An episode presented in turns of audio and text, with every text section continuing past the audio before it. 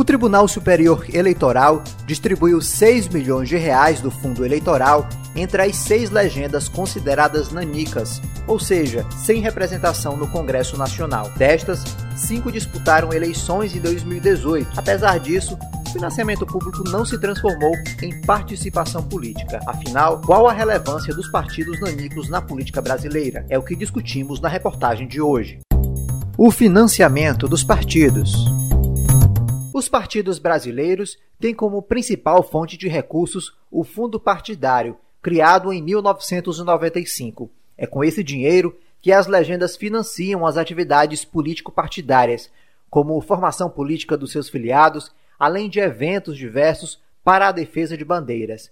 Mesmo as siglas sem representação no parlamento ou em executivos possuem acesso aos recursos públicos.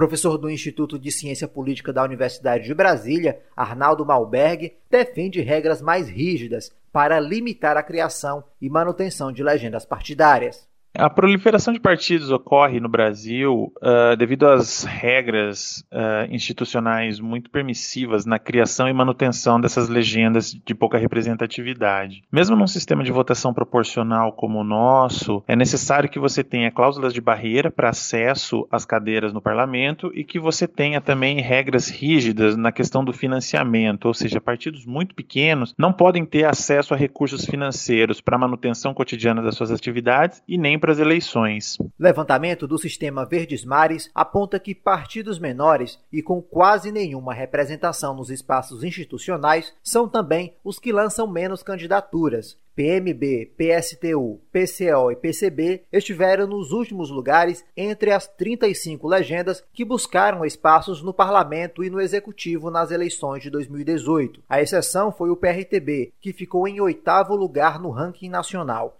PCB, PCO e PSTU não conseguiram eleger ninguém no último pleito. O PMB elegeu dois deputados estaduais e uma deputada estadual. Já o PRTB elegeu 14 deputados estaduais e duas deputadas estaduais. Para o cientista político da Universidade Mackenzie, Rodrigo Prando, o financiamento público da rotina partidária e das campanhas é necessário como uma ferramenta de defesa da democracia. Financiamento esse mesmo para aqueles considerados nanicos partidário ele é importante como um mecanismo de defesa da democracia. Eu não sou daqueles que acreditam que não deva ter dinheiro por partido. Eu acho que tem que ter. Eu concordo que tenha um dinheiro porque a democracia tem um custo. E se nós não tivermos democracia nem eleições, o custo é muito maior para a sociedade. Rodrigo Prando reforça que há diferença entre os nanicos na rotina política brasileira.